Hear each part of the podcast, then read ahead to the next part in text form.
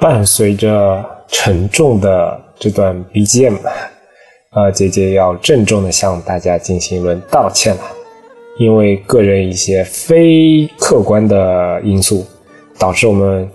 有整整一个月的时间没有更新节目，那可能也是我台拖更时间最长的一次了。我也在这段时间里面感受到了大家催更方式的多样性、持续性以及饱和性。那感谢大家的厚爱啊！我们接下来肯定还是会恢复两周一次的更新频率，大家请放心啊，我们没有离开。同时呢，大家期待已久的 Yuki 小姐姐到底去哪儿的这个问题，也会有给大家一个答复吧，可以热烈的期待一下她的到来，应该说再次到来。嗯，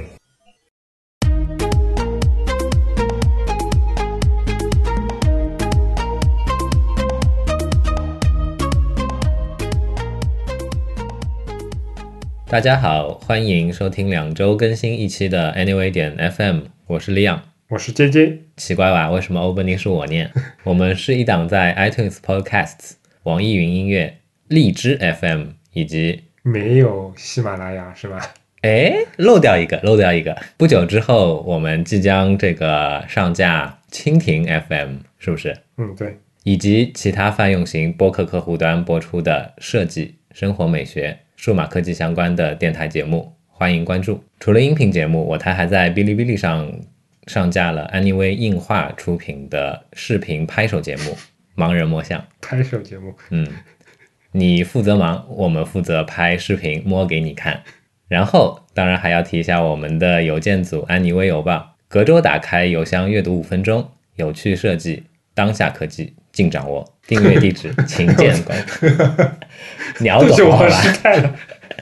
订阅地址请见官网。此外，特别向您介绍我们推出的付费会员计划，购买后即可加入本台微信群，同时获得一枚编号为一的不锈钢会员名牌，以及 Anyway 点 Meetup 线下活动入场券一张与其他纪念品，并且可在官网激活我们特别为你设计的 X 轴功能。打开更加独特的播客收听体验。官网针对会员还将开放额外的相关视频内容，欢迎订阅。订阅详情请见官网左侧链接。我们的宗旨是让你的听觉更懂视觉。如果你喜欢我们的节目，欢迎帮助我台转发传播，让更多可能与你一样好品味的人来到 Anyway 点 FM。好了，结束了。啊，结束了啊，啊好好好。今天让李阳来念 opening 是因为他那个操刀改写了一下我们的 opening 啊，那 Opening 二点零正式上线，嗯我觉得稍微有点长，三分钟了已经。关键是你打断过了嘛，对吧？啊，那废话不多说啊，有些朋友肯定已经急了，对吧？不要急，之后可能还会再插广告的。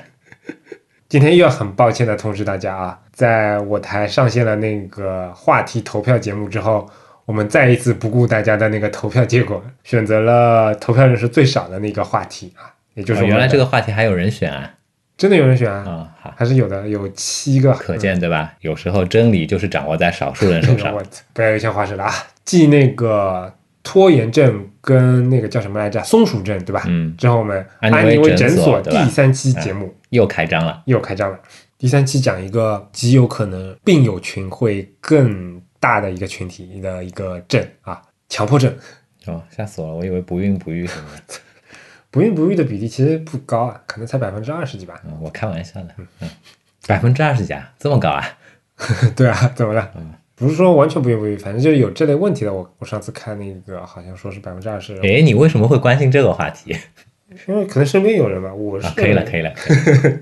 老师，我自己并不太清楚强迫症严格的定义是什么。我只记得有有一次好像跟高中同学在吃饭的时候，因为有一个嗯高中同学，他后来大学是学心理的嘛，嗯然后他当时跟我科普的时候是说，我印象印象不是特别深了，但是我可以简单聊一下。因为他说，当你反复的去做一件事情，然后这件事情要做六次以上，嗯比如说像我出家门，我会很无意识的，就是明明明明门已经关了，但我还是会反身回去再去检查一下那个有没有关门。然后他当时就说，像你这种行为不算强迫症，因为每天都会反复六次去检查有没有门关好，这个才叫强迫症。 所以我觉得可能像现在我们经常情况下的语境，其实是把这个病症给泛化了，或者说把这个病的门槛给降低了。凡是一件事情，它并不是特别的必要，但是我们还是会潜意识下面去直接去做这件事情，我们就把它叫强迫症了。你觉得呢？哦，这这既然你专业的同学都这么说了，对吧？嗯，我也我也没什么好说的了，微笑并接受。好，微笑并接受。那在微笑之中，我们听一段音乐，开始今天来跟大家聊一聊设计师啊，准确的说是在座的这两位设计师有一些什么样的一个强迫症啊？当然，我相信这个强迫症这样的一个行为啊，真的是非常非常的多，而且会会让人意想不到。所以欢迎大家在各种评论区来跟我们讨论一下，你有一些什么样的一个强迫症啊？给大家看一看一些不同的奇葩，好不好？嗯，好，哎放歌放歌了。好，放歌放歌。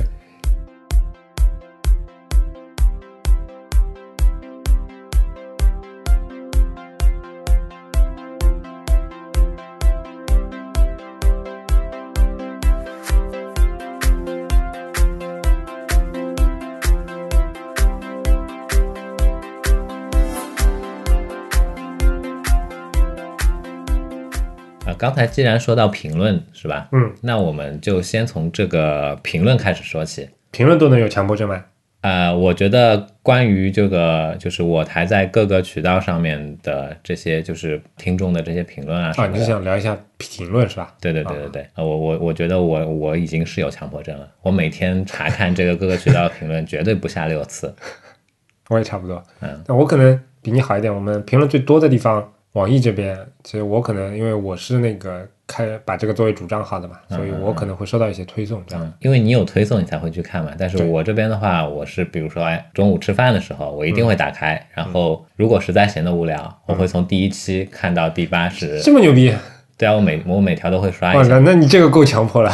那以后我们有三百期了怎么办？呃继续啊，对吧？嗯，然后 iTunes 的那边评论我也会去看，老说 iTunes 我不怎么看，因为我嗯觉得那个相对来讲，那个我我可能不会每天都去频率比较看，但是但是一周的话，至少也会去看个三四次的样子。不过话说回来，因为我们之前没有视频节目嘛，但上两周我们上了那个视频节目之后，我发现其实弹幕对于那些，比如像我们这种一个视频可能最多也就是几十条或者甚至几条这样的弹幕来说，它作为评论的不能说含金量，而是说互动评互动就的是你回形式是溯不太一你样，回溯这个弹幕的这个具体的内容的这个环节，其实不是很直观。对，不是很直观，嗯，就是完全不一样的经验。对，我以前没有体验过啊，对因对为我以前可能看弹幕就是把它作为一个背景来看的，但现在可能想要从大家的弹幕里面攫取一些它的一些有有效信息啊什么的，我感觉其实并不是特别的方便。但嗯是，一旦去攫取到了这些信息，其实我觉得它的互动的层级还是可以的。就比如说，我可以精确到几分几秒，对吧？嗯对对对大家会说，哎，因你为在它手上它这是边完全按照这个时间线做这样线性的排布的嘛。对，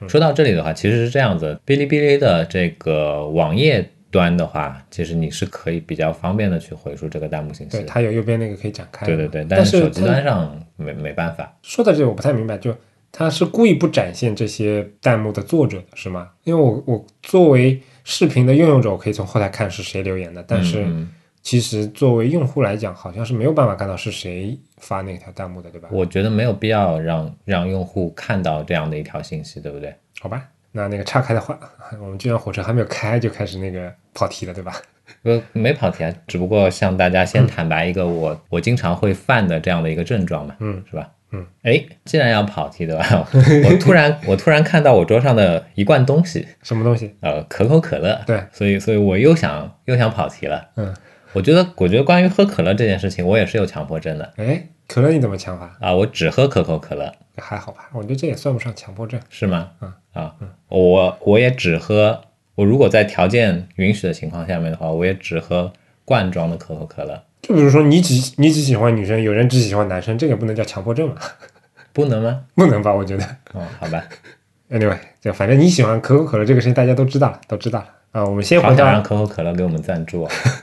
可口可乐，肯定不会赞助我们这种的嘛。其实我觉得可口可乐跟我们的这个听众的这个受众嗯其实是非常契合的。就像如果说我们是一台针对这个开发者的这样的一个播客的话，嗯，或许红牛应该来给我们赞助。但我觉得你这个说法也不对啊，这就好像说我们的受众跟大米的受众非常贴合一样，对吧？那并并不是这样。可乐这个东西跟大米完全不能成正比，而且在现在这个社会的话，但对我吧的有我的意很多思人其实已经是那个那个词叫怎么说来着？我我的意思是说，呃，我们的听众他是可乐用户的一个子集，嗯，这个完全没有错，甚至你可以说我们听众百分之一百都喝可口可乐，但这也不能代表可口可乐就是在我们这边打广告嘛，因为它可能呃，我们这个子集站的它的面积可能连万分之一、十万分之一、一亿分之一都不到。但是我觉得作为一个精准投放的这样的一个子集，嗯，对吧？其其实还是可以的。可以，可以如可以如果我们听众当中有有这个跟可口可乐公司有相关交集的这个的话，我觉得不妨去可以可以了，可以了，我们可以传播一下了，可以了。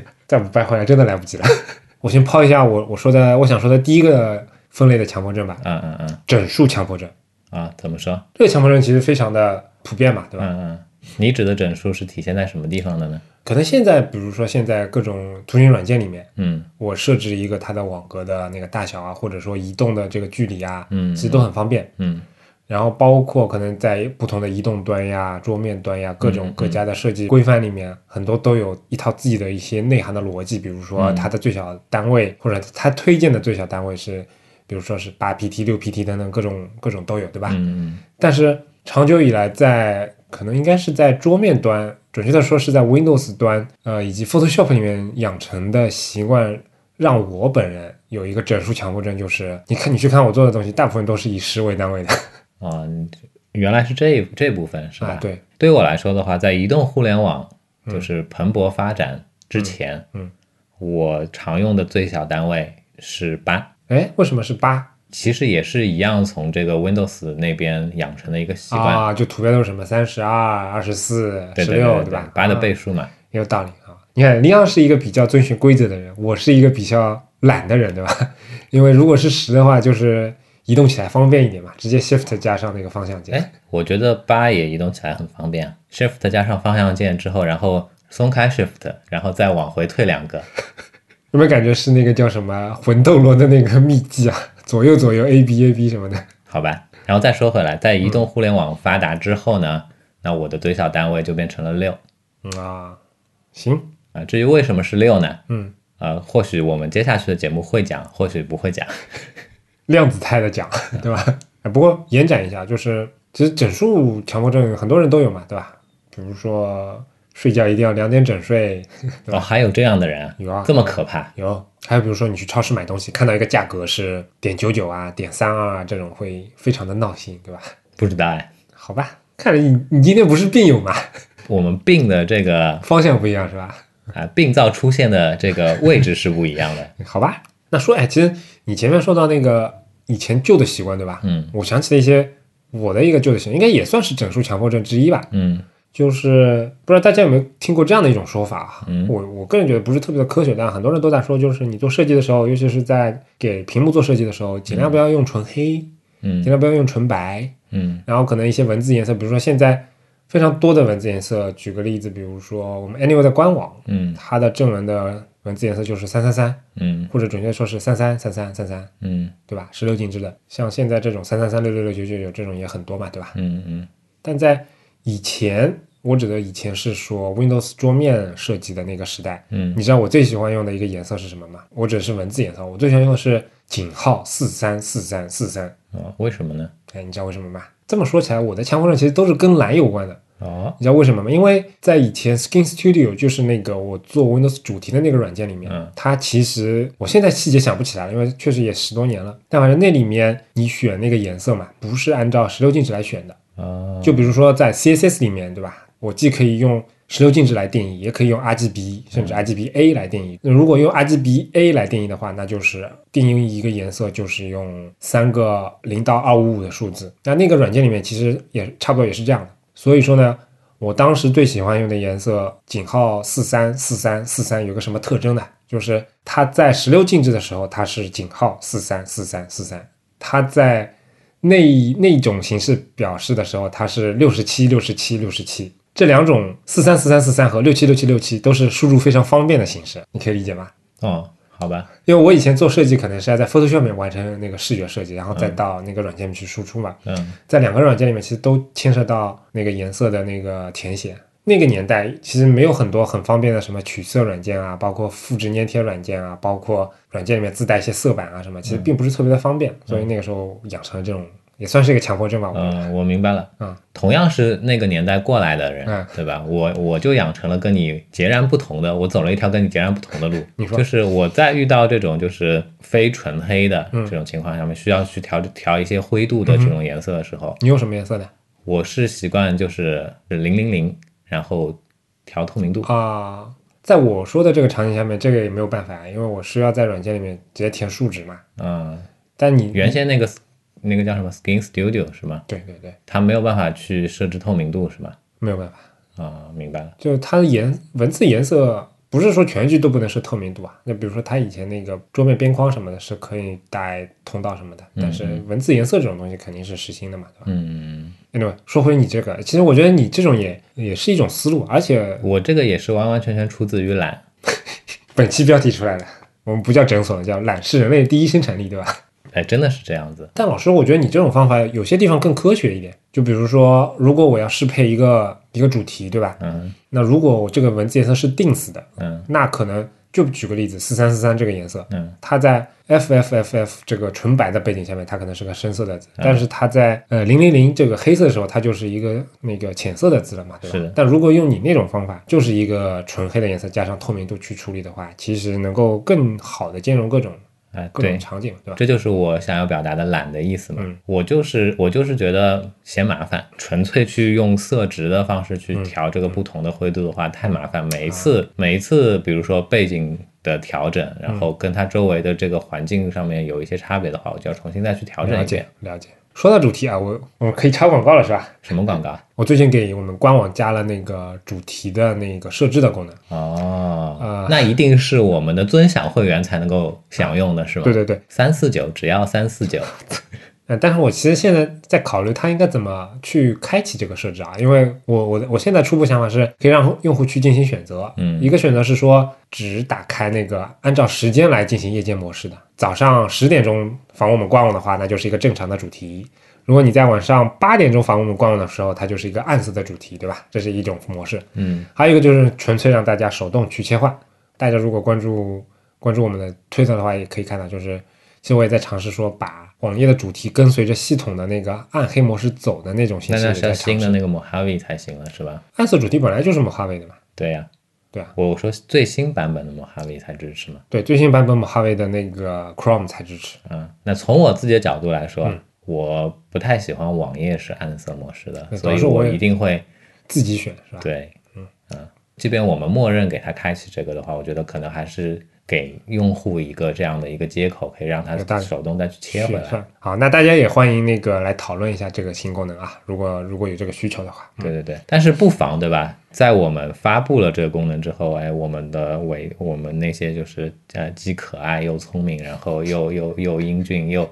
呃，我无法用我贫瘠的形容词去形容的我们的会员们，还是不妨去打开我们官网的暗色模式看一看。嗯嗯，好。其实我我增加了试用的功能，就嗯哪怕不是会员，你可以也可以在当月的情况下去试用一下，嗯，好，呃，你很有商业头脑，可以的吧？啊，广告 三，四九只要三四九。广告回来啊，我们继续说那个强迫症。嗯，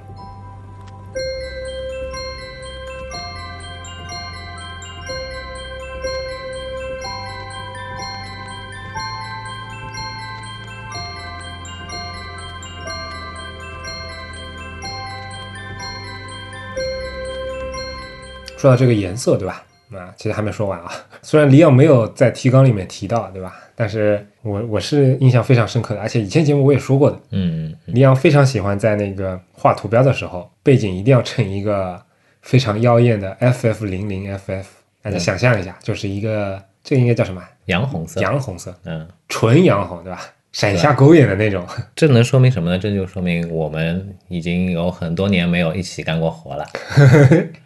呃，确实啊，这个老习惯，我现在已经改，掉了，也不说改掉吧，就是拨乱为正就是就是无奈的放弃了，啊。为什么呢？因为现在在即便是屏幕内的这种介质，再去做这些图形的东西的时候，也没有对其像素的必要了。了解了解，嗯，嗯，当年用这个 FF 零零 FF 的这个洋红色，其实就是因为说它是一个几乎不可能出现在这个正常的嗯说白就是绿幕嘛，对吧？对对对对，类似的感觉，嗯绿幕栏目嘛，反正这个再跟大家唠叨一句，我们的 Anyway 点 Tab 里面也有一句话嘛，就是呃，如果你看到那个 FF 零零 FF 这个颜色很有感触的话，说明你年纪大了，对吧？嗯因为以前呃，像现在大家条件很好的，对吧？什么 PN 级啊、VIP 啊，甚至视频都能直接支持阿尔法通道，当年没有这种条件，当年很正常的一种皮肤做透明的形式，它就是一张 BMP 的图，填的是 FF 零零 FF 这个颜色，它就默认认为你这里是透明的，然后就透过去了，啊就把不许这个样就把这个颜色给去掉。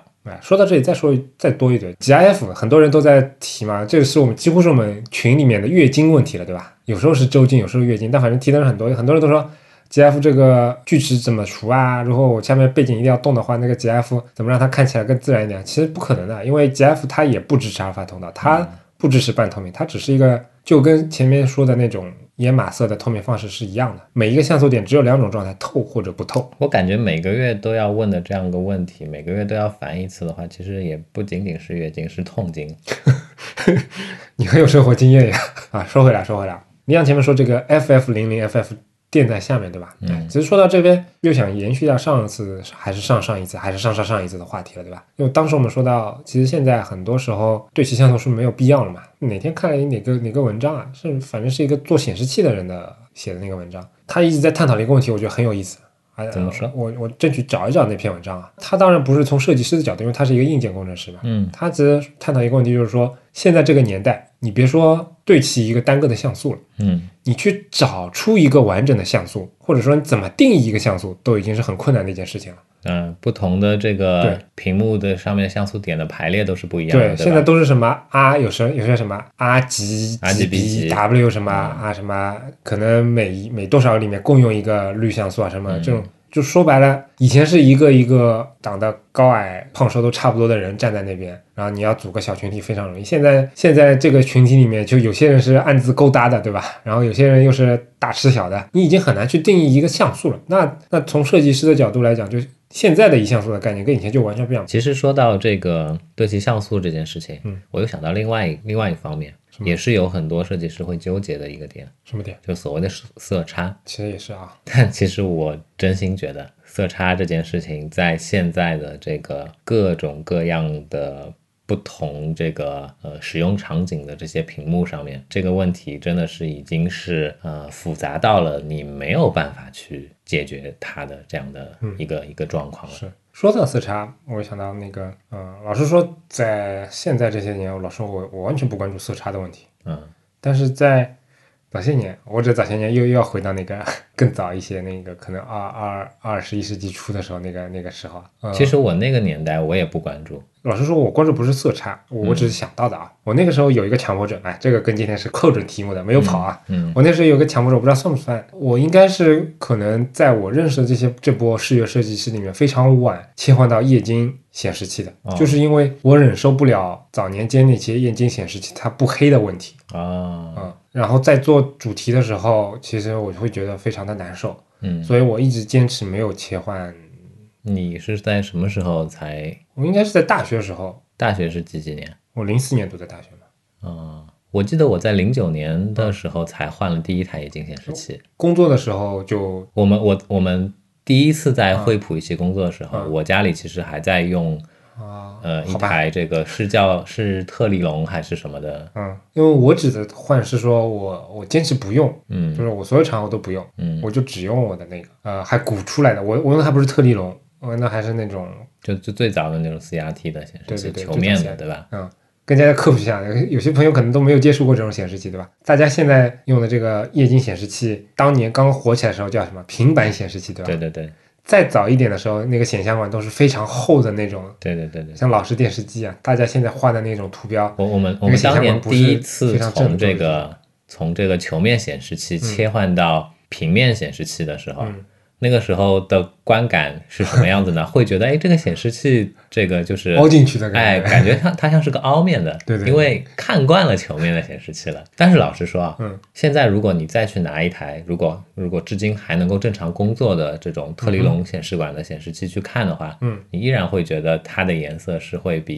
液晶的要爽眼很多的。但是那种显示器多少还是有些问题的。嗯比比如说最出名的就是里面李昂说的那个特立龙，其实是当年索尼的专利，对吧？忘了是特立龙还是什么龙，反正飞利浦有一个，然后 NEC 有一嗯个，索尼有一个，他们之间的三个专利名字很像，嗯，我我印象当中特立龙它有个特色嘛，它就是两条线是对吧？两条线。嗯，传统的这种一级射线显像管，在屏幕后面有一个电子枪，然后嗯一直往你的屏幕上打电子，然后这个电子它通过磁场去进行偏转嘛，保证它一直打一个特定的一个点位，然后让它来显示呃蓝色、绿色还是怎么样。嗯那特立龙为什么它颜色啊，然后清晰度啊什么都非常的好，就是因为它跟人家不一样的地方就是它去偏转那些东西的磁场啊什么的，那那那个栅格。它是一根条状的东西，这根条状的东西是非常细长的一根条状的东西，但是这个条状东西有个缺缺点就是它因为它实在是太长了，容可能会有变形啊什么的，嗯所以它在屏幕的中央要用两根线去，等于像是水平的加水平还是垂直的，我忘了，水平的，水平的两根线去做一个加强筋，然后让让它来加固一下，所以这个地方看上去会有一个暗影这样的。嗯但是确实，特立龙当年当年真的算是可能算是比较嗯，拿一个比较 low 的话说，就黑 科技。哎，再再说到这个，嗯我想跟大家说一下，为什么当年大家就是非常关心、非常纠结嗯哼嗯这个色差的事情的时候，我我其实一点都不关心。为什么呢？因为那个时候我们在做的事情就是屏幕内的这些设计工作了。我们的这嗯没没有个这种概念，对吧？设计不是说没有这个概念，我是有这个概念的，嗯哼，但是我们的设计交付物其实你完全避免不了色差，为什么嗯呢？那你说平面设计师他们的设计交付物是最终是展现在一个比如说纸面也好，或嗯者说布面也好，或者其他的那些物理的载体也好。它是有一个固定的载体的，嗯，你一定要是有一个固定的载体，嗯，然后它固定的材质反映出来的基本上也是一个一致的这样的一个特征，才能够保证说我在我在这个输出之前，我在屏幕上去预览的时候，尽可能的去跟这个最终输出之后的材质上面的这个最终的颜色的效果，去让它有一个贴近的契合的这样的一个一个状态，嗯，这才是调色差的目的。但是我们的交付物其实是控制不了的，我们的交付物全都是出现在各种各样不同的屏幕内的，对不对？然后到现在为止的话，跨了十几年之后，其实这个纷乱繁杂的这样的一个呈现的介质越来越多了，你越来越控制不了了。不过老实说，现在看到的不能叫欣喜，或者非常让人感慨的一个变化。嗯老实说，最近几年我听到大家说关于色差什么的问题倒是少了，嗯但更多的问题来自于颜色管理。嗯就很多人都会说，哎呀，Sketch 为什么截出来的图的颜色，我再取个色跟里面的颜色不一样啊，对吧？嗯嗯然后包括你这个 iPhone 截出来的图，微信一发，然后我这么看起来灰蒙蒙啊，对吧？嗯嗯这其实都是也算是时代在进步，技术在进步，导致以前我们根本没有颜色管理这个概念，但是嗯现在我们设计师有时候也不得不考虑这样的一个问题。其实颜色管理所谓的这个色彩配置文件，它也是为了去解决色差才出现的东西嘛。它就是一个配置文件嘛，对吧？就像举个不恰当的例子，对吧？以以前大家去买那个 Beats 的这些这些音音呃音音响设备的时候嗯，大家会调侃他说，你买 Beats 其实就是买了个 Beats 的这个音频的配置文件嘛。啊，然后我想再补充一点，还是关于这个我刚才的论点，所谓的色差在现在的这个屏幕内设计的这个领域，其实是一点不重要的。另外一个原因嗯什么呢？就是，除了屏幕这个显示介质之外，我们控制不了之外，其实还有一个地方我们也是完全控制不了的，嗯什么呢就是用户使用的场景，我们是完全控制不了的，啊嗯，对吧？你在阳光下面去使用，你在你在灯光下面去使用，对吧？甚至甚至现在 iPhone 这种还有触痛这种屏幕，哎，对吧？对对对，还它有色温都会调。 对对对，像这些厂商他自己带给你的各种各样所谓的防蓝光，嗯然后、然后护眼模式下面的话，哎，真的是一言难尽。一言难尽，你就不要去 care 这个东西了。嗯，你看我，我觉得我们我们好像好好散漫呀，对吧？每天都在跟大家说啊，一会儿说这个很重要，但一会儿又回过头来说啊，这个其实也没那么重要，随便一点。但跟我们的我台的气质是相符的，对吧？随性，随性。嗯不，anyway 嘛，对吧？嗯 a n y w a y 嗯。哎，既然说到硬件了，对吧？嗯我想说一下我的另一个强迫症，可能以前我们群里面也讨论过好多次，大家推荐用什么鼠标嘛。嗯然后我其实每次我都是非常尴尬的，嗯就我我用的都非常老土的。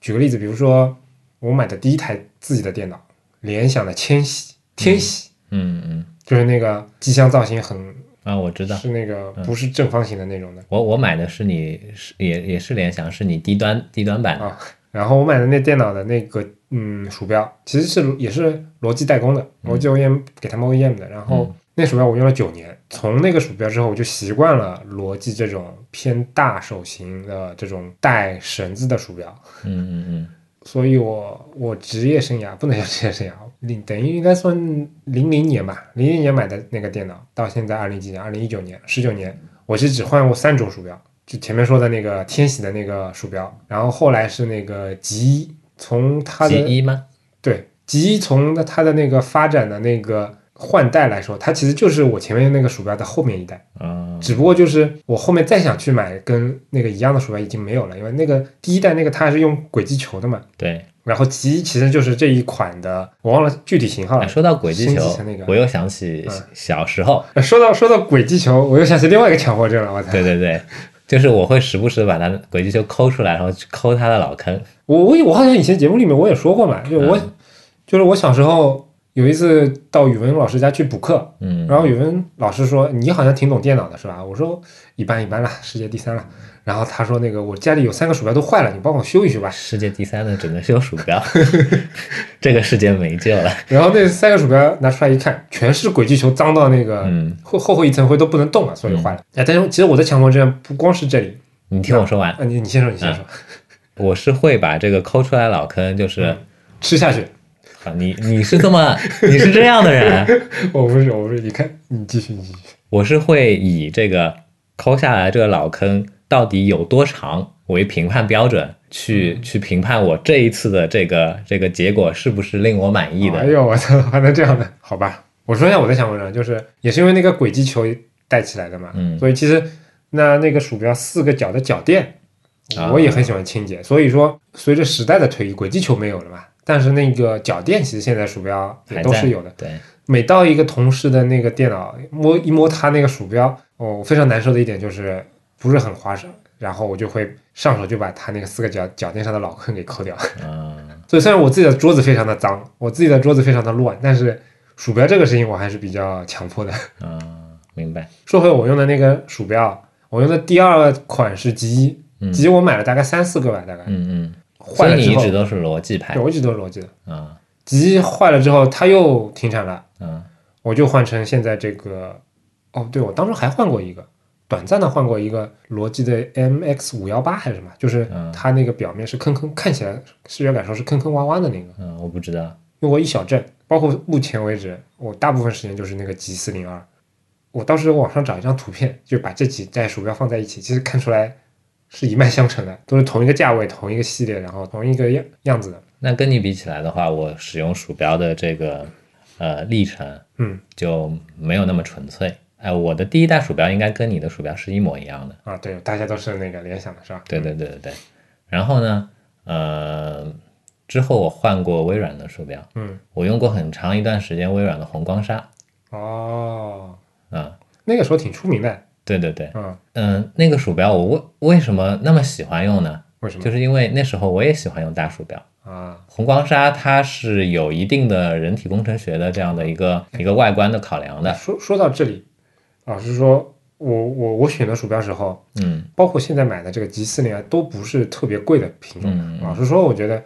我是我是愿意付更多的钱去买这种每天更亲近的这种设备的。但为什么我没有上更高的设备呢？是因为我不太能接受人人体工程学，至少在鼠标这个上面，是因为。我我以前也说过嘛，我的操作习惯跟人家是不一样的。罗技的这一个系列再往上面走，它的人体工程学基本上是越来越越深化的嘛，对吧？嗯嗯越往上面走，它其实是越不对称的，越不对称，它就越是为呃两指操作鼠标来设计的嗯。但是我是用三指来操作鼠标的，嗯再往上面那些型号，我三指上去就不舒服了嗯，，哦，所以我现在就一直停留在 G 四零二这一这一档。明白，我是非常奇葩用这个无名指来操作右键，然后用中指来滚滚轮的那种人。我也是用中指来滚滚轮的，但是你中指会退回去按右键的，对吧？对，我记得我们以前有讨论过。红光鲨我我前后买过两次，为什么只有两次呢？因为那个时候微软的鼠标真牛逼，质量、啊质量就是非常哦好，是啊吧？非常非常好，而且呢，它有一项服务，就是五年之内坏掉的话换新，逻辑鼠标虽然我当中也换了好多个了，嗯但总体来说基本上都是微动坏，没有其他地方坏的。我我我想说一下嗯 那个时候为什么叛逃到微软啊？一方面当然是那时候我我堂哥的疯狂安利，对吧？另外一方面，那个年代罗技的鼠标假货非常泛滥，啊，也是，对吧？所以对于这种产品完全没有这个辨别能力的人来说，嗯那我我就决定干脆就不去辨别它，对吧？也是个然思后路。啊然后就换家了。在用微软的鼠标之后呢，为什么为什么停用了呢？因为微软那段时间退出鼠标市场了，他还退过吗？退过的。哦，那在这之后怎么办呢？我上了一段时间贼船，换过几个这个雷蛇的雷鼠蛇标嗯，啊，雷蛇的鼠标真的是烂，哪个地方呢？质量质量不是一般的差。买过雷蛇三款鼠标吧，嗯，最耐用的那个大概用了半年。哦，这样的，对，雷蛇之后的话，我还换过另外一款台湾的那个叫什么牌子忘记了，是一个完完全是金属的这样的一个电竞鼠标。嗯，那个的话，我也用过两款。当年用的时候非常喜欢，我就是喜欢它这个非常厚实的，以及以及非常有分量的这样的一个触感。啊，但是不知道为什么，可能是因为颈椎的关系，后来我就不太爱用这么重的鼠标了，哎，这跟颈椎有关系吗？因为我颈椎不好的一个症状就是鼠标手特别严重的时候，我的无名指尖端会发麻。哦哦，我知道，有我以前有有过一小阵这样的感啊，觉。所以那时候我就不太习惯用特别重的鼠标。嗯嗯，然后之后呢，又又没有地方，鼠标这个东西无好处像安放自己庞大的手是吧？不不不，鼠标这个东西好像又从以前那种就是群雄逐鹿的这个状态变成了一家独大了。嗯，放眼望去，好像除了逻辑之外，只剩一些我没有听过名字的杂牌了。嗯，那我又回到了逻辑，对吧？又前后用了两呃两款 G 六零二，啊，六零啊，六零二也是比较偏大的鼠标嘛。对，但是现在转回这个，它这个叫什么来着？MX Anywhere 嗯，是一个小鼠标嘛？为什么为什么转回这玩意儿了呢？我发现，即便稍微减轻了重量，但是大鼠标 用时间长了，好像嗯还是我的会手指还是会不太舒服，反而是这种。嗯小一稍点小的，我我了解完全整个手掌可以包覆住它的这样的一个嗯鼠标，更舒服一点更舒服一些。了解。而且现在我的大部分的这个工作状态的话，需要我更移动的办公，嗯，那小鼠标可能更更符合我的使用习习惯一些。反正我我说我说的强迫症试过很多无线的鼠标，嗯但我不知道为什么，我可能心里就有种膈应，嗯就我就觉得无线鼠标会有点延迟。我这三款这四款鼠标全部都是有线鼠标，嗯嗯我在二零一零年的时候，我我第一次尝试这个蓝牙的鼠标，嗯就是一款雷蛇的。蓝牙肯定不行嘛，它像罗技这种必须得要上自己那个它的那个叫什那么你听我说完，当管叫什么 你，听我说嗯完，那个鼠标真的是把我恶心到了。怎么怎么恶心法？我当年在还还在 Frog 工作的时候、f r o g 其实办公室里没有多少人，对吧？嗯，二二三十个人最多了。啊，它干扰比较强是吗？ 干扰非常非常的强。你有时候你不动它，你就看到那个鼠标在 上面抽筋这都可以，啊、好吧？后来就放弃了，又回到有线鼠标。但是你要知道，人的懒，嗯，人的懒是非常强大的。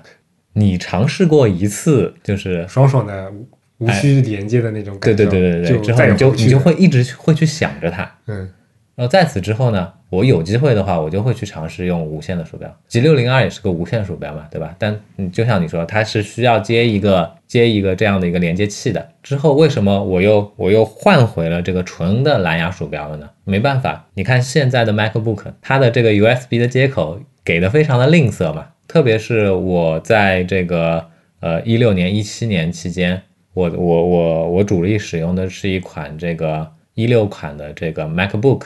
它只有一个 USB-C 的接口。我当初给它去配备的这些配件的话，一定都是非蓝牙不考虑的。但我发现现在其实蓝牙鼠标的这个这个延迟，基本上我不太会感受到了。说的我我就想再鼓起勇气那你可以试一试掏出我心里对的吧膈应，再试试看。大不了当一个备胎来用嘛。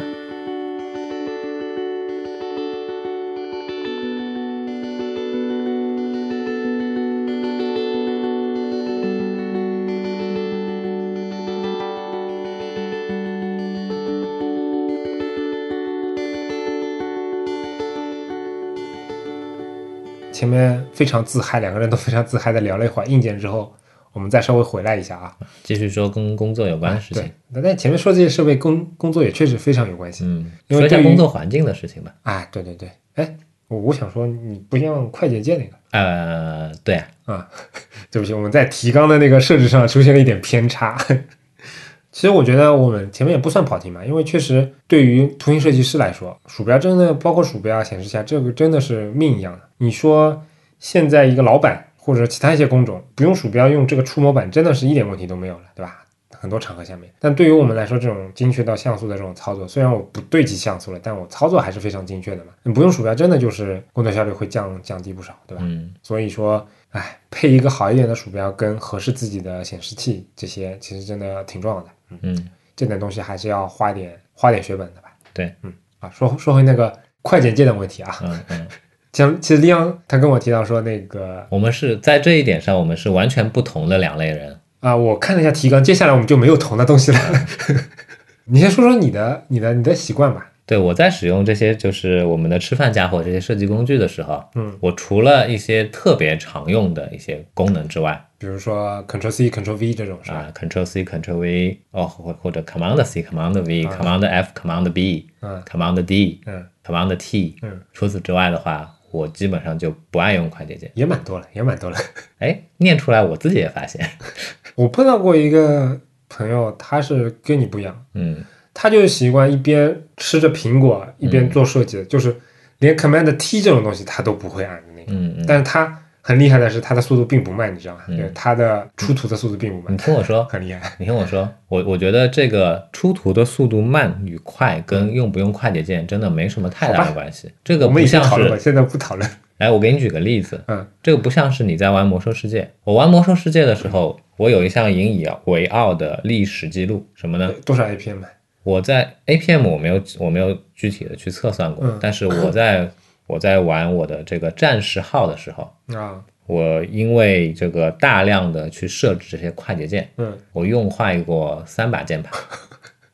不过你这边说上次那个就是 AlphaGo 的那个打星际的那个版本嗯，叫什么来着？不知道呀，这不是现在又战胜很多人类选手了吗？嗯，嗯，我没怎么关系。心过，实测下来，他的 APM 不高哎，就是我我看哪一次对决他赢了谁，嗯因为其实其实人类选手的大部分的这些操作有很多是无用的嘛，这倒也是啊对吧？啊，说说回我我想说，我想说魔兽，我举魔兽世界这个例子是什么意思呢？如果我在魔兽世界里，我作为一个我作为一个战士，我作为一个 MT 这样的一个角色，我如果我不去用快捷键的方式去操作的话，因为魔兽世界本身它的 GUI 对应每一个技能的这样的一些本身出现在界面上面的这个布局的东西，其实是相对来说不那么的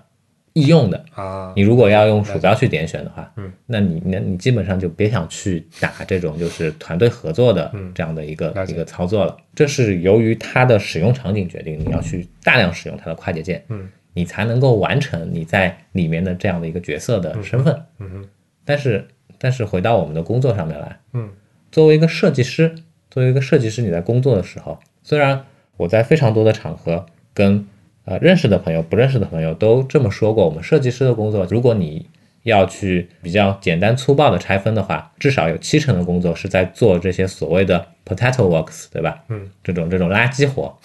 然后百分之三十的工作可能才是一些比较有创意性的嗯这样的一些、一些内容。但是即便如此，这嗯其百分之实三十还是更重要的。你有很多时候你花费的时间，嗯，是花费在百分之三十的这个这个时间上面的，这么说有道理，对吧？嗯机械性劳动的工作其实还是那样子，嗯，你靠快捷键操作去完成争的，取的那些时间也哎，对，不会占太多的比例。对吧对对对对嗯，有道理。那反正说一下我的习惯啊，我可能也就特定软件会特别去设置一些快捷键操作，嗯比嗯如说 Photoshop，比如说 Audition。一方面是因为这两类软件设置快捷键的方式非常的简单，嗯而且老实讲，随着这几年的迭代跟发展吧，它的这些快捷键的配置文件啊什么的都非常方便嘛，你可以导入导出，记忆起来也非常的方便。甚至 Audition 里面这种会有一些更图形化的一些展示来帮助你记忆这些东西。嗯另外一方面，可能也是跟软件的使用的频率有关。比如说 Audition 这种 Audition 这种东西，其实是，呃，我我以前也提到过嘛，我我剪我们播客的时候，很多是直接操作波形的，这里面说白了有很多是 应该会被人人工智能给替代的机械化的劳动，这种非常重复的工作，其实快捷键是非常合适的嘛，对吧？但是在一些更新的软件里面，比如说 Sketch 里面，一方面就是它自己快捷键设快捷键设起来也不方便，另外一方面可能我常用的操作也老实讲也更少了，就在 Sketch 里面，可能我就完全不再费心去设什么快捷键了。它提供的那些快捷键常用的什么呃 O 啊 V 啊 R 啊 B 啊 F 啊这种的非常常用这种快捷键，单键就能点到的，我可能会去点一点，剩下那些快捷键，老实讲我也不用了。说到现在的这种现代化的设计工具的话，我我我养成了一个新习惯，是吗？就是因为像因为可能跟你刚才举到的这个例子有一点相似，就是有一点相似又有点不相似。嗯，你说，我使用这些现代的设计工具的频率，嗯，可能远远不如你。为什么？呃，你用 Figma 就肯定比我高啊。啊，即便用 Figma 比你高，但是我觉得我的日常工作还有一大部分还是在使用，比如说 Illustrator 这些，啊对吧？哎，说到这个的话， 我我又可以引入另外一个我的强迫症嗯你，我说画这些图形化的东西的话，我一定都是在 Illustrator 里面去画，哦，然后再把它去粘到 Sketch 也好，粘到 Figma 也好，再做进一步的这样的一些相应的操作的。那我觉得我跟你有点这个方面，我又跟你相反了。嗯这部分我之前没准备过，嗯嗯嗯， 包括我们像 Anode FM 的官网上面那些图标嘛，嗯很多都是 SVG 的嘛，其实是复合的，SVG 跟 Icon Font 都有啊、详细原因我就不展开了。那反正现在我我做这种 SVG 图标的时候，有一种强迫症，就是好像还得先跟大家科普一下，希望大家不要睡着啊。SVG 图标呢，它其实是一种矢偏矢量的格式嘛，打开你导出那些 SVG 用，如果用文本编辑工具打开的话，它其实就是一些代码，跟 HTML 长得很像。嗯它就是 XML 的某种扩展嘛，可以理解为对吧？你可以看到它里面定义的那些路径啊什么的，都是一些数字什么的。嗯，作为我以前我可能不会关注里面那那个东西是什么样的，但是 SVG 有一有一个特性是这样的，就是它如果作为一个图片引入到 HTML 的话，你是没有办法去对它做动画的。我指的这动画不是放大缩小，而是说你要改变里面一些路径的颜色啊，或者说去做一些呃详细部分的一些旋转啊什么的路描边啊什么这种动画，它其实是没有办法去动画去去去实现的，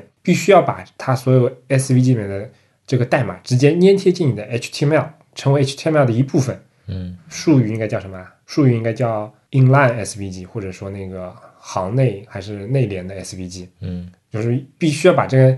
代码作为 HTML 的一部分，你才可以去针对 SVG 里面的细节内容去进行一一个动画。是不是说 CSS 动画也是类似的这对样？对对，我如果要用 CSS 来精确控制 SVG 里面的一些组件的一些动画，那、那我必须把它内联到 HTML 里面。嗯对于我我来说，以前我一个 SVG，比如说我哪怕把它用软件压一下，然后传到网上，然后 HTML 去链接一下，那我根本就不需要打开这个 SVG 文件，对吧？嗯嗯那以前我可能没有这种强迫症，但现在因为很多很多那个 SVG 我都是要贴到 HTML 里面的，那在代码编辑里面我是能够看到 SVG 源码的。那那个时候我的强迫症又犯了，我的整数强迫症又犯了，你知道吧？我就很难容忍说它的那个呃，比如说一个比如说一个方啊，一个圆啊，它的那个坐标是非整数，你知道吧？嗯嗯嗯，我现在的一个强迫症，或者说一个也不能叫强迫症，而是非常自以为乐趣的一件事情，就是手工的去优化它的 SVG 里面那些坐标。啊，啊，这些坐标老实说优化意义不大，因为这些东西可能本来是四点六七，嗯，然后或者说本来是四点，比如说九八，那其实跟五非常接近嘛。对于一张三十二乘三十二的图标来说，这一点零点零几的像素差距根本就是没有任何意义的，因为它也不是对齐像素，嗯，它可能只是一个圆弧的一部分。嗯，我优化完之后，它也就省下了三个字节，对嗯吧？但是对于整个 HTML 来讲，这些这些东西优化下来其实差别不大，但是但是我的整数强迫症让我有时候强迫到我都不高兴在呃那个 Sketch 里面去去做再导出了，嗯而是我直接去用那个它里面的那些那些东西去画它的一个组件，就是就代码里面直接去写这样。嗯，嗯，那那我再说回来，为什么 Illustrator 呃或者说在 Illustrator 里面画这些图形对我是那么的重要？嗯，其实跟你在刚才举到的这个例子是可能说非常相似的，嗯，结果是非常相似的，但是过程是非常非常不同的。你是强迫的需要去把，比如说在设计工具里面生成的这些图形，可能、嗯可能带着小数点去去化整为零，对吧？对，呃，化零为整，啊啊，对，对不起，半夜了，我嗯也、我也思路不清了，随便瞎摁了一下。化零为整。但是对我来说，嗯，恰恰是因为我能在 Illustrator 里面对它的这些节点，然后呃图形与图形之间的这样的一个一个一个拼合，嗯，可以做到更加的随心所欲，或者说了解。随心所欲吧，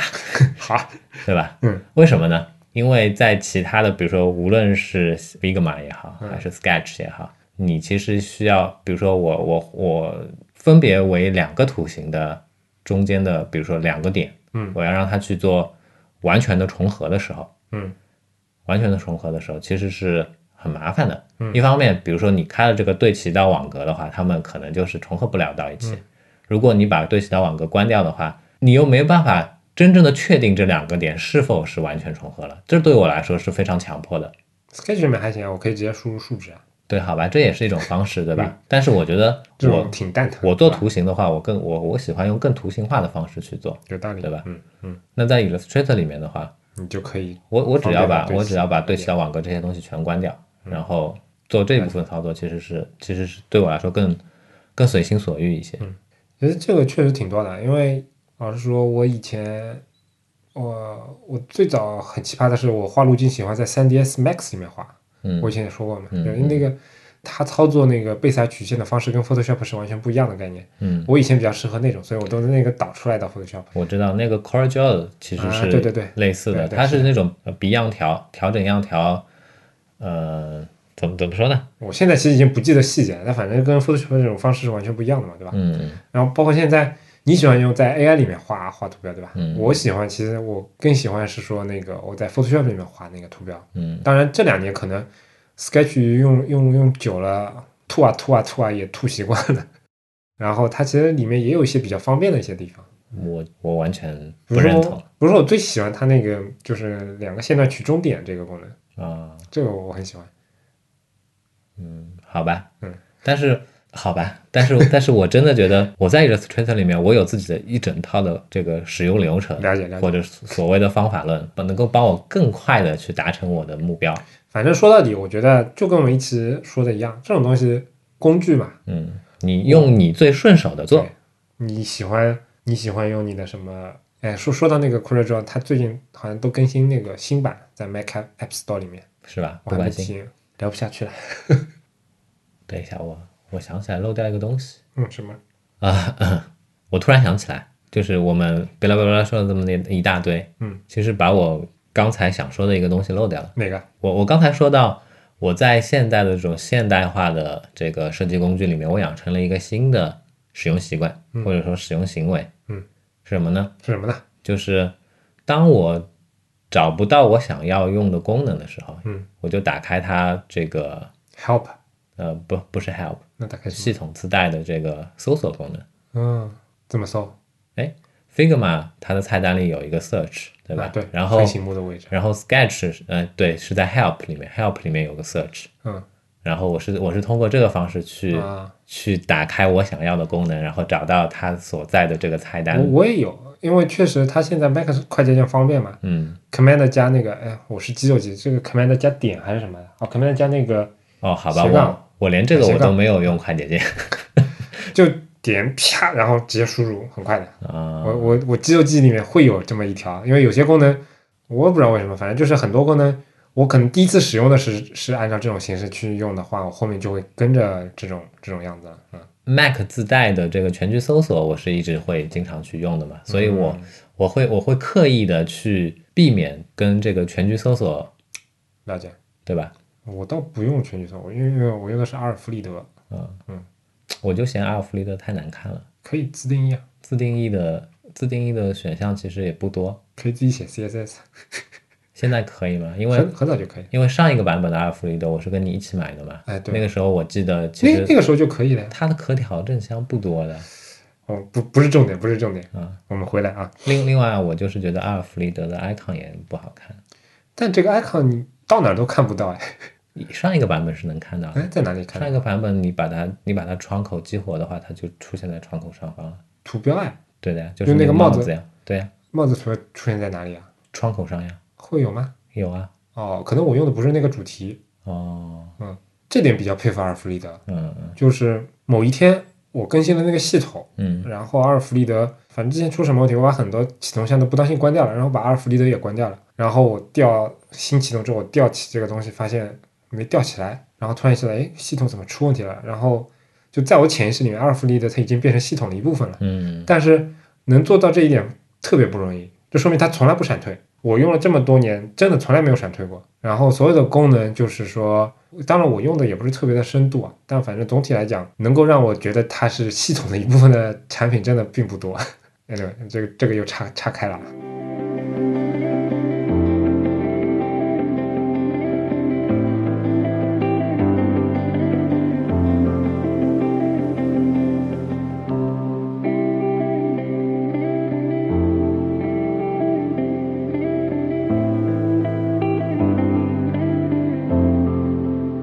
那既然工作当中都有那么多怪里怪气的一些这个强迫症了，是吧？那我们再聊聊生活当中的，哎呦，生活我觉得说不完。 举几个例子嘛。好，举几个例子。呃，我先说一下我我的一个小例子，我看书不爱把封面折起来，因为我特别讨厌看到封面上出现折痕。这个每当封面上出现折痕的时候，我就我的我的心里就就感觉会像是几百只蚂蚁在 在爬的那样的感觉，就忍不住就想，哎呦算了，再去买一本吧，会产生这样的冲动。嗯，可能这个强迫症又直接导致了我另外一个强迫症，我自己买来的书不爱借给别人。其实林阳刚刚在跟我对提纲的时候，我就我就笑了，我就嗯不停的笑，因为呃，因为他让我想到我大学里面一件事情。我我先说一下我的个人习惯，嗯能折的书我必折，嗯而且是买来第一件事情必须得折，就我还没看序，没看什么，嗯我必须得折一下。借来的我可能就不折了，比如说去书店里看我也不会折，但是如果是别人借我的书或者我自己买的书，我真的会折的。啊， 然后出书，那出你这种人在以前我绝对拉黑啊。 对，因为我以老师，我以前没意识到这个问题，一直到大学的时候，嗯有一天我哪本书马哲还是毛概什么这种书，我我忘了带了，我正好问我同寝室的人借了一下，借来拿过来第一件事情就开始折嘛，折刚开始折还没折到一半，他就很惊恐的看着我，他说你看什么？ 然后我我我就吓尿了，我我看书啊，就然后他跟我说了，他跟你一样的问题就是，呃不能叫问题，他跟你一样的习惯就是，他绝对不折书，哪怕是马马哲毛概这么厚的书，他也不会折。我能够接受嗯就就是里面的页面页角被我这样折起来，这是我啊完全能接受。我就是不能接受封面上出现那道折痕，特别是你记得吗？以前有一段时间，这个书的书封它都是塑，就是上面附附了一层这个塑料膜的嘛。嗯哼，那你折起来之后，这个折痕会非常非常明显，了解了解。那个感觉我就是完全受 不了。但是我我又想说，我另外一个也是跟这个看书有关的一嗯个一、一个强迫症什么？是。能买得到简装版的话，我绝对不买精装版。那说到这个，老实说，我不是特别爱看书的人，一直没搞明白那个平装啊、简装啊、精装啊，嗯，英文英文叫什么 paperback 啊，然后嗯还有什么什么什么乱七八糟，我一直搞不清楚这些东西的关系简装版就是平装版嘛。啊。嗯，就是它没有书封，没有书腰什么的嘛。这不个不不平不，装精装版就是就是封面是硬硬面的嘛。哦，这个意思啊。嗯，哦，我特别讨厌硬面的书，虽然它没有办法被折了，对吧？ 但是我特别讨厌。哦，这样的，嗯，果然挺强迫的。看书的习惯好多呀。呃，没有办法，因为因为这个东西是我很长一段时间来的一个非常重要的娱娱乐。文化人跟非文化人的那个习惯的差别，呃没文化人，我看的都是闲书。那也不管。然后接下来再想说一下，由这个不爱把书借给别人所形成的另外一个习惯，什么？因为我不爱把书借人嘛，嗯所以我会非常刻意的，如果能买到电子书的话，我一定买电子书，我一定用买 Kindle 版，对吧？你不可能把你的 Kindle 借出去吧？好吧，我知道我们两个在生活当中有一个地方还是蛮相似的，什么就是就是跟开车有关。什么？就是我每次开车之前，嗯或者或者启车子启动之时，嗯，我会非常下意识的去把那个就是雨刮器劈劈。我我跟你不一样，我我没有这个习惯，哎我，没有剧本上好像不是这样的，我真没有这个习惯呀、你搞错了好吧？哦我我我是非常下意识的，每次都会这样，啊！就你反正要洗一下，就跟擦眼镜一样，我了是解了解我是受不了，就是上面有眼镜前面会有这种遮挡视线的东西。了解了解。嗯那你很伤水啊，这里面还好啊，我车子开了两年了吧，一半还没用掉。啊，你两年了才一半都没用掉，嗯，你还每每开车之前都要刷一下，对，这个玻璃水水箱得多大呀？不大的吧？这么厉害，我车那么小，这个这个怎么会大呢？对那吧只？能说你开车开的少了。有可能，有可能最最近这段时间开的少嘛，嗯漂泊到这个遥远的北方去了， 每周只是回来开一开而已。我想再说一个我观察到的你的强迫症，哎，好有意思啊！嗯什么？是关于我们节目的。嗯，什么强迫症？我发现你经常会在节目的开头说：“哎，这个听众朋友们，嗯，这可能是一个非常沉重的话题。” 我一直在想，那有什么沉重的？嗯，今天话题不沉重啊，今天我没有说吧？啊，好好好好好。那那接下来可能是我们这期节目当中最沉重的一部分，什么什么部分？ ending。 哦哦，这样的哦，哎，你哎呦，你切的好自然呀。那今天反正 opening 也是你读，ending 你也读了吧？感谢大家收听我们的节目。如果想要获得更好的收听体验，不妨尝试我台推出的付费会员计划，详情请见官网 anyway 点 fm 斜杠 member。同时，每一期节目提及的相关内容都能在官网上找到。如果你需要联系我们，可以直接在官网 anyway 点 fm 上留言，也能通过邮箱 hello at anyway 点 fm 来信，在微博、Twitter 上搜索 anyway 点 fm 即可找到我们的官方账号。上面会不定期的发布一些即时消息，欢迎关注。同样，你也可以订阅我们的邮件组“安妮微邮报”，订阅地址请见官网侧边栏链接。哦，对了，现在侧边栏链接上面其实这个品种已经非常丰富了，对吧？对，啊快挤不下了已经。啊，你还可以看到我们的这个安妮微映画的这个链接，哦，广告插的非常自然。 还有我们的非常非常非常非常非常非常非常重要，我们非常非常非常非常非常推荐的这个啊，你懂的，三四九只要三四九。我们努力的目标是让你的听觉更懂视觉啊。当然，你也可以在各大泛用型播客客户端、网易云音乐、荔枝 FM 啊，以及即将上架的蜻蜓 FM 上搜索 Anyway 点 FM 找到我们。两个礼拜之后再见。拜拜。